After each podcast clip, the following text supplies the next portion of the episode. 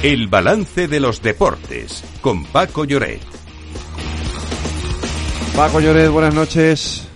Hola, ¿qué tal, Federico? Saludos, muy buenas. Muy rápido porque hoy tenemos muy poquito tiempo. Primero es Bélgica-España, la sub-21, que se está jugando, ¿no? Se va a jugar.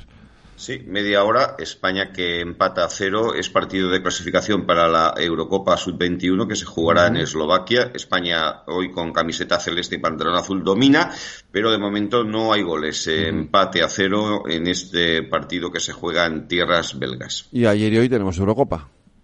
Sí, hoy tenemos, eh, bueno, lo más destacado y nos afecta directamente es que eh, Ucrania empató a cero contra Italia. Esto significa que Italia se clasifica para la próxima Eurocopa, pero hay una jugada en el minuto 93 que podía haber seguido el penalti a favor de los ucranianos. El partido se jugaba en campo neutral en Leverkusen, en Alemania, y Gil Manzano decidió que no era penalti, tampoco se lo dijeron desde el bar. El caso es que, eh, bueno, pues que, que, es, que en Ucrania claman contra el árbitro español, contra el extremeño Gil Manzano.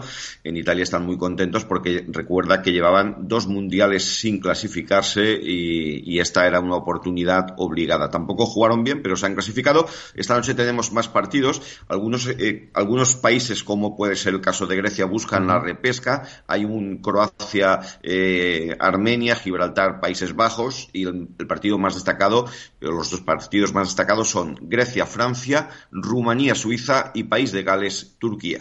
Y terminamos con la selección española de fútbol femenino, Lorena, que Montse Tomé ya la ha convocado.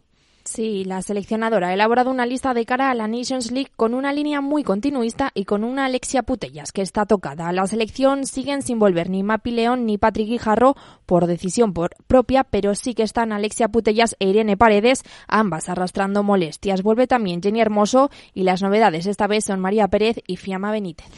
Pues eh, Paco, Lorena, mañana más deportes aquí en el balance. Hasta mañana. Hasta mañana, un abrazo.